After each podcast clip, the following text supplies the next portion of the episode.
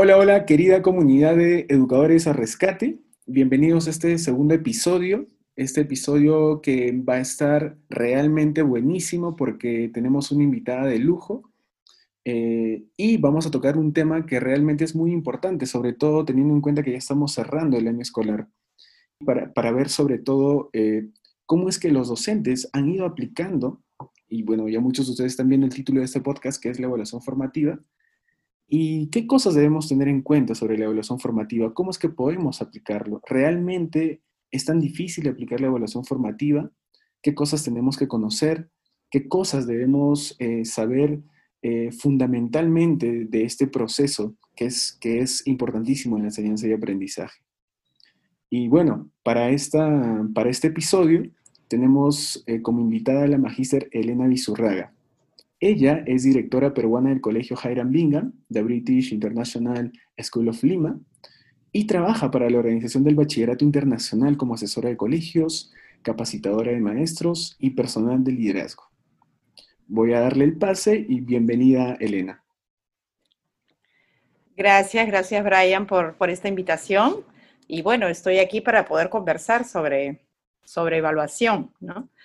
Eh, ¿Estamos listos? Sí, totalmente. Sí. Entonces, eh, el, tema de, el tema de hoy es la evaluación formativa en la educación a distancia. Y para empezar a, conversar sobre este tema, yo quisiera contextualizarnos, quisiera contextualizar y manejar el mismo, el mismo discurso de qué es lo que entendemos por evaluación formativa, Elena. Claro, muchas gracias por la pregunta porque creo que debemos empezar por allí, ¿no? Por delimitar qué es evaluación formativa, porque muchas veces se confunde o hablamos de evaluación y cuando hablamos de evaluación en general, muchos docentes tienden a, eh, valorar o a, eh, a, priorizar, digamos, una evaluación basada en calificaciones, que sería una evaluación sumativa, ¿no? Y es porque la evaluación en sí implica eh, recoger evidencias del aprendizaje, ¿no? Pero el modo en que nosotros recogemos esas evidencias del aprendizaje es lo que hace la diferencia y lo que cambia totalmente el énfasis que le damos a la evaluación, ¿no? Entonces, eh, para hablar de evaluación formativa debo, debo delimitar o debo separar lo que implica la evaluación sumativa, ¿no? Que es evaluar en determinados momentos, generalmente eh, digamos, al final de un periodo, ¿no? Es decir, hacer un alto, por ejemplo, dentro de nuestra práctica diaria de aprendizaje y de enseñanza y verificar hasta aquí cuánto hemos aprendido, ¿no? En una evaluación sumativa, por ejemplo, evalúa solo el maestro para certificar cuánto se ha aprendido, ¿no? Y es una evaluación que emite juicios, eh, que califica, e históricamente, digamos, eh, este ha sido el único propósito que se le ha dado a la evaluación, ¿no? Y por ello siempre hemos, eh, hemos pensado en una evaluación relacionada a exámenes, a calificaciones y por lo tanto un poco de estrés, ansiedad. Eh, y, y, eso, la hemos confundido con calificación, ¿no? Porque es, es asignar una nota a una tarea específica, digamos, ¿no? Eh, y estamos entonces recogiendo evidencia para poner una nota, ¿no? Para tener una nota en mi registro y con eso poder poder evidenciar, digamos, que yo estoy evaluando a mis alumnos, que les estoy haciendo seguimiento, pero si realmente con esta eh, evidencia que yo, yo he recogido no hago nada más que poner una calificación, entonces no estoy usando la evaluación para formar, para lograr que se desarrollen aprendizajes y se fomente aprendizaje a través de la evaluación. Entonces, ¿cómo hacemos eso? Por definición que es un proceso continuo, ¿no? Pero realmente aplicarlo, realmente creerlo. Al ser continuo debe ser un proceso que se realiza día a día en cada una de mis clases, ¿no? Como parte de, mi, de mis sesiones de aprendizaje y de enseñanza, ¿no? Entonces, en ese día a día, aprovechar para recoger evidencias, ¿no? Eh, de lo que nuestros estudiantes están aprendiendo, de lo que nosotros estamos enseñando, por lo tanto, sin detener el proceso para evaluar, no es muy bien, hasta aquí, ahora paro lo que estoy trabajando y evalúo, hago una pregunta sobre lo que estamos aprendiendo, no, sino dentro de la misma dinámica de aprendizaje y enseñanza, ir verificando cómo mis estudiantes se desenvuelven en relación a sus aprendizajes y en ese momento aprovechar para retroalimentarlos, para preguntarles sobre qué es lo que están haciendo, cómo lo están aprendiendo, así ellos son más conscientes de, esto, de, este proceso que están viviendo, reflexionan, en ese momento pueden instalar algún correctivo, algo que necesiten para poder seguir acercándose a una meta de aprendizaje, por ejemplo, y entonces monitorear constantemente ese avance. Es decir, una evaluación formativa no espera un momento específico, sino es parte del proceso de aprendizaje y de enseñanza en esa recogida de evidencia diaria para poder hacer que el alumno entienda dónde se encuentra y qué puede hacer para poder seguir avanzando y así todos vamos a ese ritmo yendo hacia nuestras metas, ¿no? Entonces, en ese sentido, lo primero es saber a dónde queremos llegar, ¿no? Una evaluación formativa debe partir por saber a dónde queremos llegar, cuáles son nuestros objetivos, como maestros compartirlos con nuestros estudiantes, luego en relación a esos objetivos ver dónde nos encontramos, ¿no? Estas competencias, por ejemplo, estas capacidades que necesitamos desarrollar, dónde nos encontramos nosotros en relación a eso.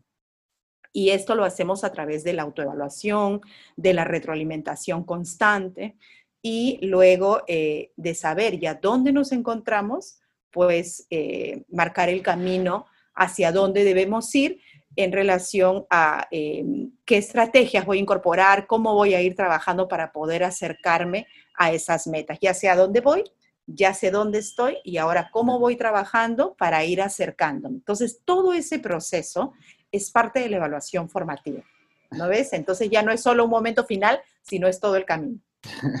Es una evaluación que se realiza en todo momento.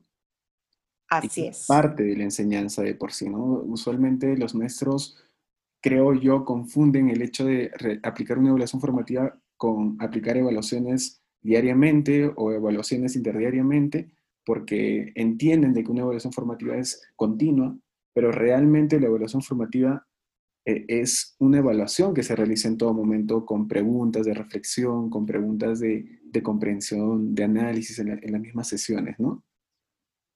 Así es, así es. Y como te digo, es eh, evaluar de manera formativa implica, implica tres preguntas para poderlo poner así muy, muy claro, como te, decía hace un momento, ¿no? Eh, implica, la primera pregunta es hacia dónde vamos. Es decir, yo como maestro debo saber claramente qué es lo que mis alumnos tienen que aprender y mis alumnos, mis estudiantes también lo tienen que saber porque si ellos no son conscientes de que tienen que aprender, difícilmente van a hacerse parte de este proceso. Difícilmente van a poder saber, entonces, si yo sé que tengo que llegar acá, cómo hago, dónde estoy, qué voy a hacer, ¿no? Entonces, desde allí parte, ¿no?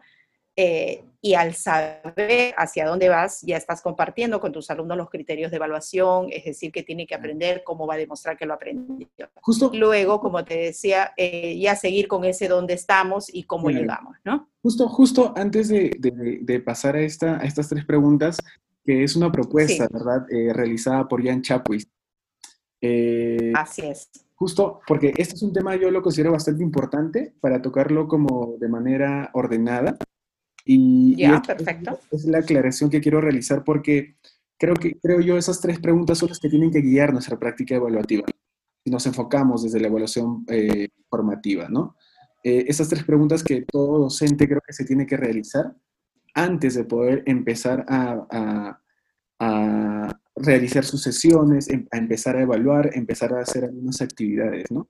Y justo allí entra la, pregunta, ¿no? ¿Por qué, ¿Por qué evaluar formativamente? ¿Por qué estos, estas, estas preguntas nos las tenemos que realizar y qué implica cada pregunta? Claro, eh, evaluamos de manera formativa. En primer lugar, muchas veces los maestros creen que ellos solos van a poder, eh, a partir de su enseñanza, producir aprendizaje y esto no es así, ¿no? No es una fórmula perfecta donde yo enseño y el alumno aprende, ¿no? Eh, porque para empezar el aprendizaje no empieza simplemente con que yo tenga una clase planeada y voy a, y la presento y, el estudiante la, la adquiere como por osmosis, ¿no? Sino que el estudiante va a aprender en la medida en que se conecta con lo que estamos trabajando, en la medida en que se siente partícipe de. Entonces, esto es parte de mis estrategias de maestro. ¿Cómo hago para, con mi alumno para involucrarlo en su aprendizaje? Y la manera de involucrarlo en su aprendizaje es, empezando, es empezando por compartir con ellos este, qué vamos a aprender, ¿no? Entonces, como tu primera pregunta, que era, eh, ¿para qué evaluamos de manera formativa? Evaluamos de manera formativa para que mi alumno realmente aprenda y va a aprender en la medida en que se involucre con su aprendizaje. ¿Y cómo logro que se involucre con su aprendizaje?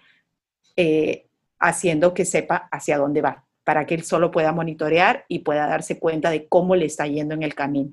¿Sí? De esa manera evaluamos para promover el aprendizaje, para, para realmente este, facilitar, digamos, que, que se aprenda más y mejor. Sin la ayuda del estudiante, esto no se va a poder lograr de una manera tan eficiente.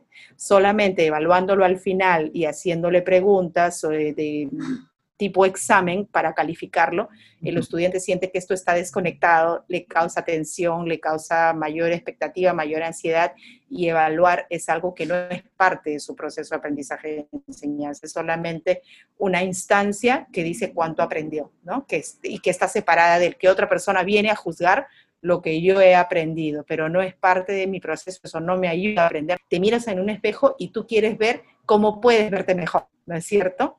Y tú lo haces y tú decides, de repente te acomodas más de este lado, te, te pones un color que te quede mejor.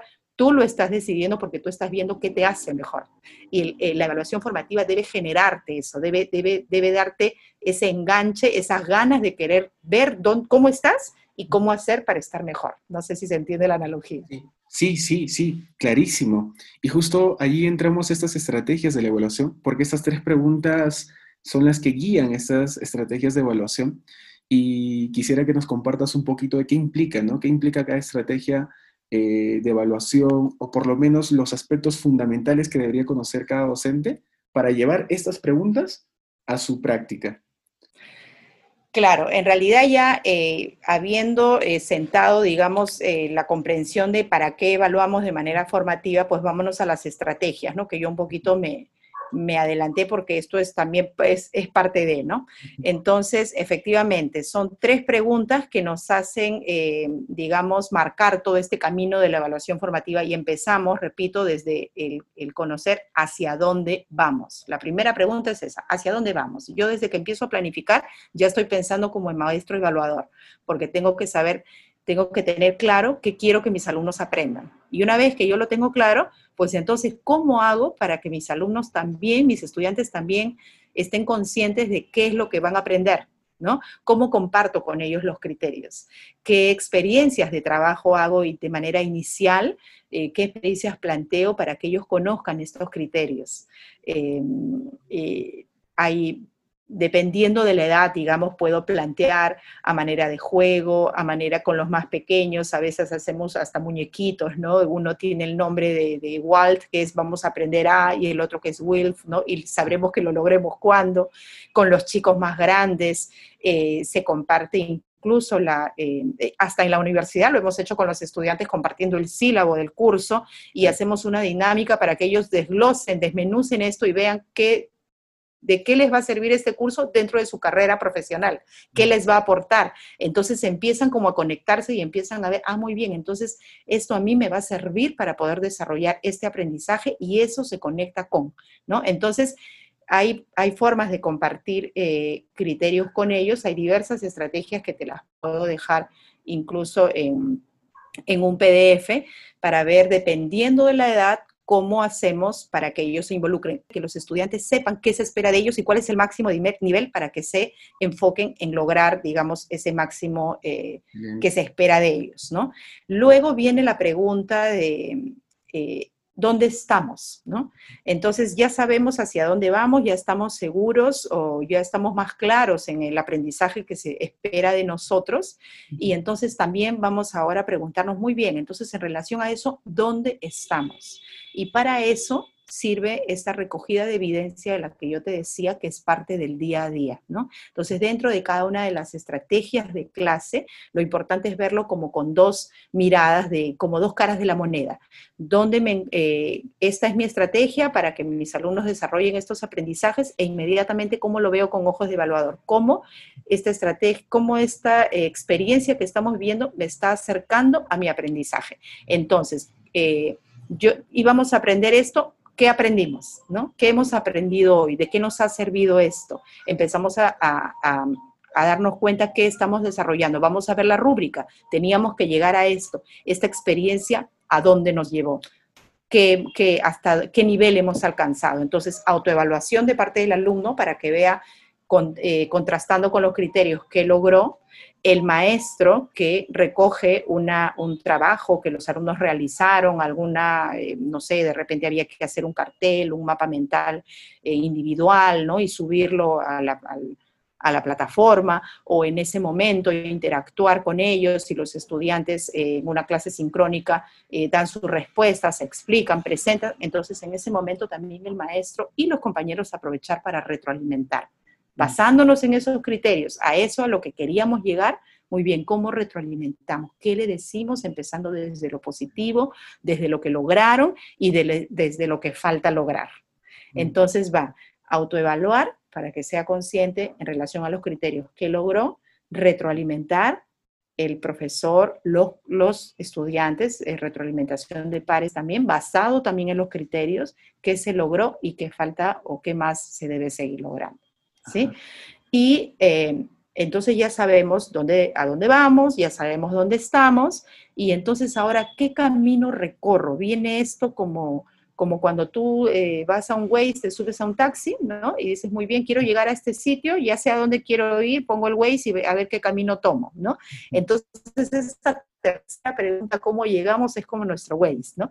Nos va delimitando el camino. ¿Y qué hacemos para eso? ¿A qué se refiere? El maestro haciendo ajustes, porque el maestro que ya recogió evidencia del día a día, ya ve qué cosas están haciendo sus estudiantes, qué están comprendiendo, qué están logrando, se da cuenta de repente que hay ajustes que hacer en su enseñanza. Esto no lo entendieron bien, debo traer otra, debo realizar otra experiencia, debo traer otro recurso, debo facilitar otra forma para que algunos que todavía no comprendieron sigan avanzando, ¿no? Entonces aquí, por ejemplo, formar grupos distintos, volver a, a repasar, profundizar, ¿no?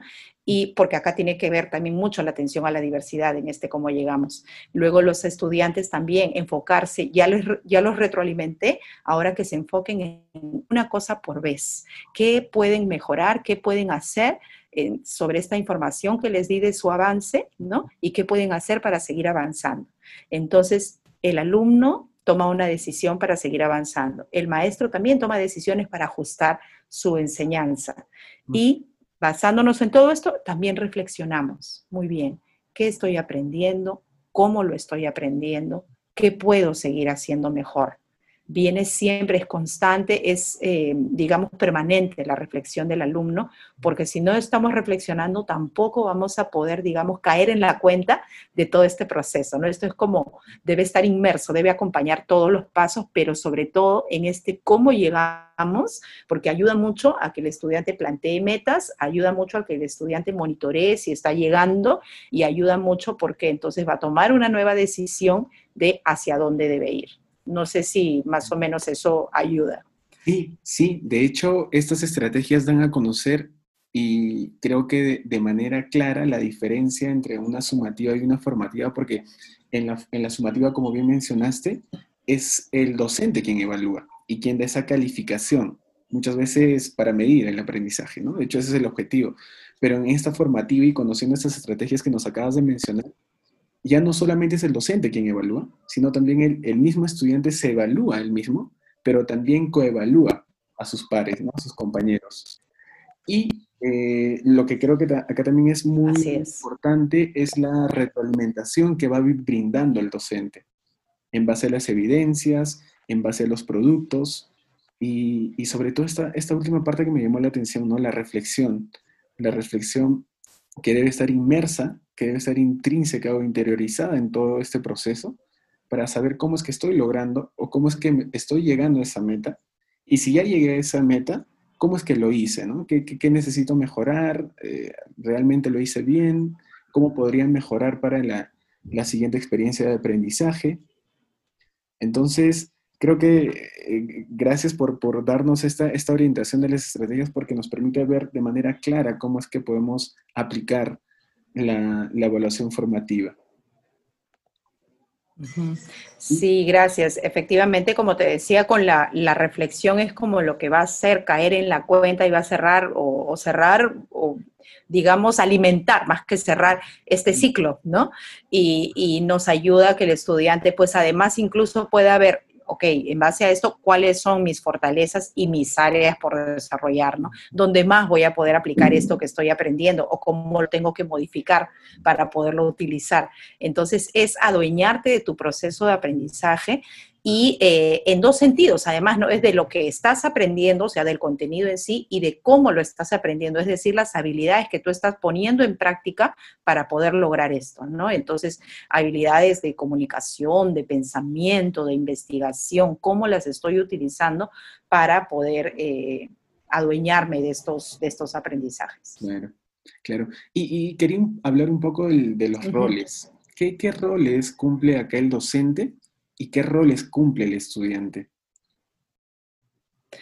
El docente acompañar, acompañar el proceso, guiar, tiene que ser un docente que esté muy abierto a, a, escuchar al alumno y además muy abierto a ceder el lugar, ¿no? Porque a veces los, los docentes tenemos ese temor, ¿no? De estar perdiendo el protagonismo, porque entonces ahora, ¿cómo es que le entrego al alumno? O sea, él se va a evaluar, él se va a poner la nota, y no se trata de eso. No es que el alumno se ponga una nota, es que el alumno reflexione sobre su aprendizaje y decida. Es que el alumno autoevalúe dónde se encuentra en relación a los criterios y decida con la información que yo le estoy dando, decida qué y cómo va a mejorar. Y por supuesto con mi ayuda y con mi guía. Yo estoy como un guía, pero el estudiante es quien al conocer dónde se encuentra va a tomar las decisiones, ¿no?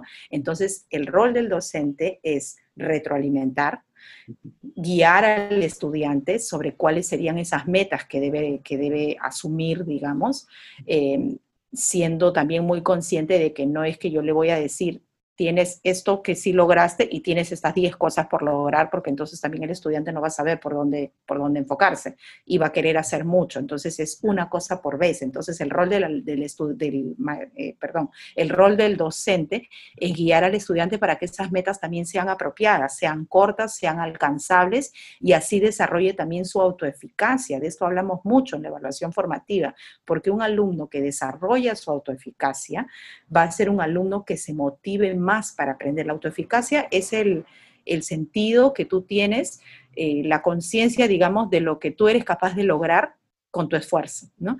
Entonces, si tú logras alcanzar esa meta con tu esfuerzo, tu autoeficacia sube. Si tu autoeficacia sube, tú estás más contento con lo que estás logrando y por lo tanto vas a querer seguir avanzando. ¿Se entiende cómo esto te motiva? Entonces, allí el rol del maestro es fundamental para guiar al estudiante a que esto que se proponga hacer sea poco, sea corto, sea alcanzable. Por eso es que tu retroalimentación debe ser puntual, ¿sí? No le debes decir que hay demasiadas cosas por hacer, enfócate. Tu maestro, enfócate para que el alumno se enfoque. ¿Y cuál es el rol del estudiante? El rol del estudiante es ser activo en su aprendizaje, es estar muy consciente de lo que necesita eh, seguir avanzando. Es un estudiante que debe... Em, dentro de este clima que el maestro proporciona de confianza, de comunicación abierta, debe también responsabilizarse por, ¿no? interesarse por su aprendizaje y, esto, y estar abierto también a escuchar las, eh, las, sugerencias del maestro y las sugerencias de los demás compañeros, ¿no? Pero repito, aquí el rol del maestro es fundamental porque él también debe ser capaz de establecer este clima de confianza y de apertura en el aula. Si el maestro es el primero que va a criticar digamos, pues el estudiante no tiene la confianza y en la, en la apertura de querer decir él también qué cosa siente que quiere seguir logrando, ¿no? Porque voy a como a bloquear. Entonces, establecer un clima de confianza, de diálogo, de apertura es fundamental dentro de este enfoque eh, para poder lograr que el estudiante realmente sea, eh, sea transparente en lo que él siente que necesita seguir avanzando, ¿no? Excelente. Y asumir un rol evaluador también, ¿no? Porque... Por supuesto. Sí, genial, genial. Bueno, eh, bueno, la evaluación formativa es un, es un concepto y es un tema realmente amplio. De hecho, tendría que tocar varios programas para poder abarcar la evaluación formativa de manera eh, secuenciada y de manera específica, pero eh, el tiempo también apremia. Entonces, quisiera tocar este último punto, este último punto que creo que es importante a modo de reflexión, de cómo es que estamos cerrando el año escolar este año escolar atípico, este año escolar que nadie se lo esperaba, pero que ya estamos en diciembre, prácticamente ya estamos en diciembre. O sea, en un abrir y cerrar de ojos desde el 16 de marzo hasta ahora, y las clases que empezaron dos semanas después, eh, hemos aprendido un montón. Creo que hemos aprendido un montón. Creo que muchos de nosotros nos hemos adaptado a la nueva forma de aprender. Y cómo es que la evaluación formativa, de acuerdo a su experiencia, se ha estado realizando, ¿no? Y cómo lo vemos desde este cierre del año escolar. Sí, yo creo que este año, con lo difícil que ha sido, y esto lo ha dicho también la UNESCO, ¿no? Nos ha planteado esta oportunidad de reforzar la evaluación formativa, ¿no? Dado que una plataforma virtual no es el mejor espacio para poder eh, evaluar, digamos, hacer este acompañamiento, no acompañamiento, sino más bien, a ver, déjame replantear lo que iba a decir.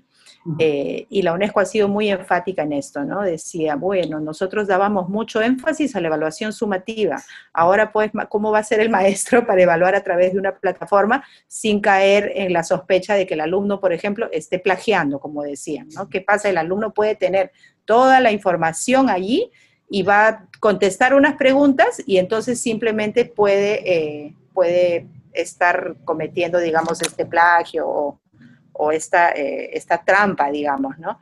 Ah, muy bien, entonces ahora sí te das cuenta que no era importante evaluar este contenido por en sí, sino saber eh, acompañar al estudiante para que él sea consciente de lo que aprende, para que él pueda realmente, sí, puede tener toda la información, ahí todos los libros abiertos, pero lo que él tendría que reportar tendría que ser algo que va mucho más allá de lo que está escrito en un libro de texto, ¿no? Sino que él tendría que haber pensado, tendría que haber digerido, digamos, a través de sus habilidades de pensamiento, todo ello, y tendría que representar a través de una tarea mucho más eh, compleja desde el nivel de pensamiento para poder reportar lo que está aprendiendo. Y eso no, no tiene como digamos, hacer una trampa, como diría, y entonces allí ya nos estamos dando cuenta que no estábamos evaluando de manera apropiada, ¿no? Porque si, eh, si el estudiante puede, en primer lugar, ¿no? hacer esta trampa, que era la que tanto temían algunos maestros, si la puede hacer es porque lo que estamos evaluando no es lo que realmente importa, ¿no?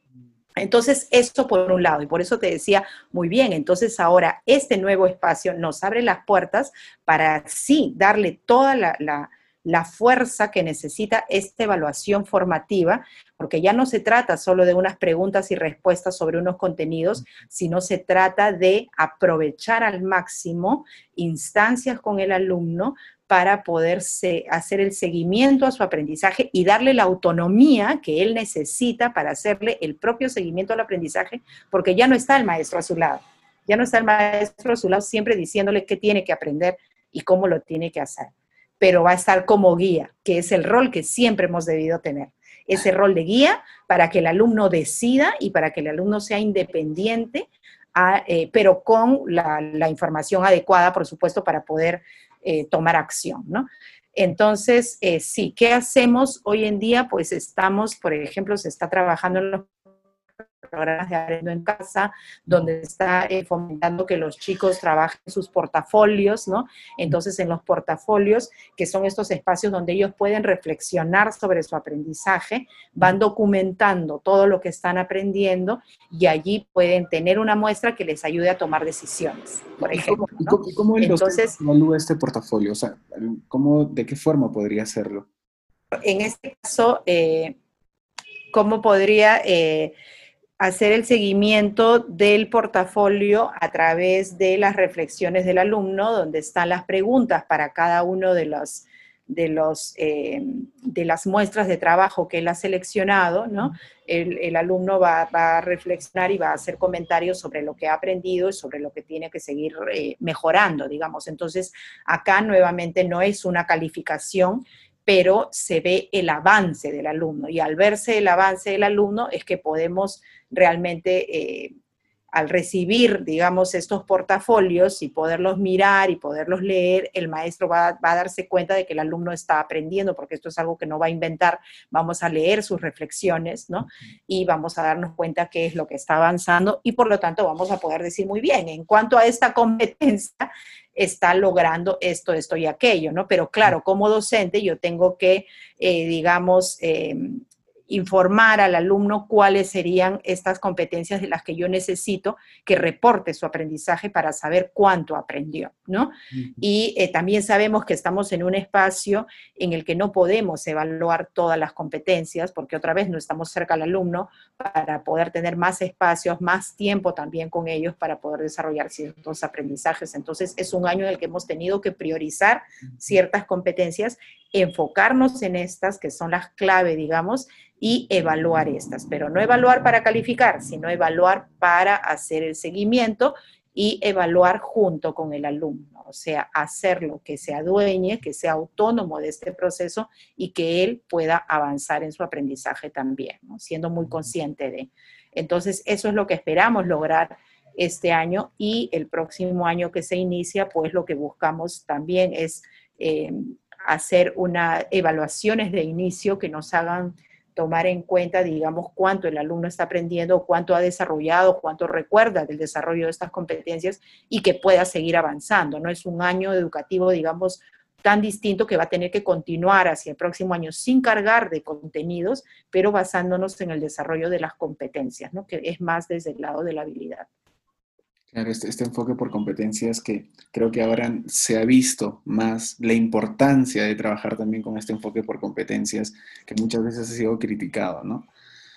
Y bueno, bueno, genial, genial, Elena, en verdad. Eh, creo que lo que nos has compartido es un contenido de valor que muchos de los docentes que nos estén escuchando, educadores en formación también que nos estén escuchando, lo van a tomar en cuenta para poder eh, eh, de manera reflexiva y de manera práctica ejecutar esta evaluación formativa, ¿no? Esta evaluación formativa que, que ahora hemos visto que es muy importante, que debido a las consecuencias de, de, la pandemia y a cómo se ha llevado este año escolar, también nos ha hecho dar cuenta de que es importante, es importante trabajar algunos aspectos con los estudiantes que quizás a veces no lo tomábamos en cuenta.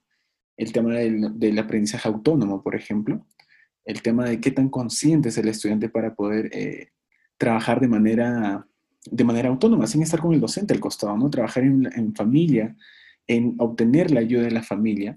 Y bueno, y otro tema también importantísimo es cómo es que la familia se ha ido incorporando en su rol de educadores en este año, en este año escolar que, que bueno, al final afrontamos. Esperamos que hayamos adquirido muchísimo aprendizaje que nos va a servir de seguro para, para mejorar muchos aspectos el siguiente año y, nuestra práctica como educadores pueda ser cada vez mejor, ¿no?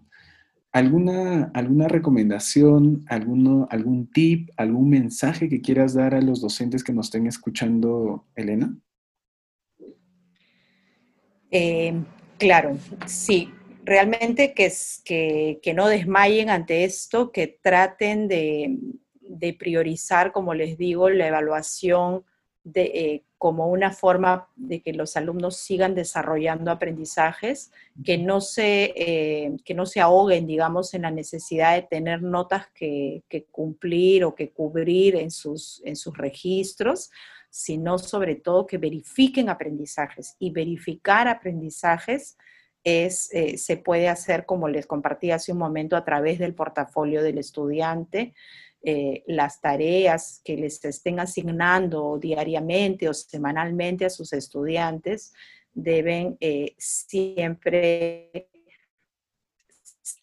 para que el alumno esté consciente no solamente que presente la tarea e, hice esto, ¿no? sino siempre hacerlo pasar por estas preguntas de qué aprendió, qué puede mejorar, qué fue difícil, qué no fue difícil, porque esa es la forma de hacerlo a él partícipe de esto. Entonces, esto es que sea una práctica constante, porque si es una práctica constante, ya ahí está fomentando la evaluación todo el tiempo con sus estudiantes. Entonces, es el maestro que piensa, es que, ¿cómo voy a evaluar en este contexto? Es que no lo puedo hacer. Sí lo puedo hacer, porque el alumno no solamente está haciendo un trabajo o una tarea, sino que en, esa se está acompañando estas preguntas de reflexión, ¿sí? Y están haciendo entonces que esta evaluación sí sea constante. Y si todo eso se documenta en un portafolio, pues ya en un portafolio ya lo estamos logrando mucho más todavía, porque entonces allí ya tengo, digamos, toda la evidencia de ese avance, de ese progreso en el aprendizaje. Entonces, que no desmayen en eso, que crean fehacientemente que esa es la forma de evaluar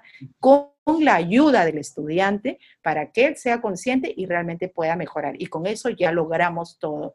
El hecho de reportarlo finalmente en una nota final que debemos como maestros cumplir porque es parte del sistema, ¿no? Tampoco podemos decir, ah, ya, muy bien, entonces todo queda en eso y al final no cumplo con el sistema, ya veremos. No, para esto hay tiempos, ¿no? Para esto hay tiempos para cumplirlo. Si el alumno no alcanzó las expectativas, incluso el ministerio ha dispuesto que se pueda dejar por ahora en blanco esta, esta eh, calificación de logro final, por ejemplo, porque se dan cuenta que es un proceso, ¿no? Pero que eso no los agobie, sino realmente lograr que sus alumnos aprendan. Y se puede hacer que aprendan con ayuda de la evaluación que nosotros implementemos. Excelente, excelente. Muchísimas gracias, Elena. Eh, de nuevo, eh, agradezco tu participación y el hecho de que nos hayas dado un tiempo, nos hayas dado un espacio en tu agenda. Eh, estoy seguro de que, incluyéndome, incluyéndome, me voy con muchísimo aprendizaje al, haberte escuchado y estoy seguro que lo voy a aplicar en, sobre todo este cierre de año, que bueno, ahora se viene toda la documentación, se viene a evaluar los portafolios, se viene a evaluar eh, y valorar todo el progreso de este año. Entonces, con todas las ganas, con toda la actitud, nosotros los docentes con mucha vocación, con mucha vocación de servicio. Y ya saben, y ya saben, comunidad de educadores a rescate, no se olviden de, de compartir este contenido por sus redes sociales y también de seguirnos en el Instagram de Educadores a Rescate. Nos vemos en el siguiente episodio la siguiente semana. Chao, chao.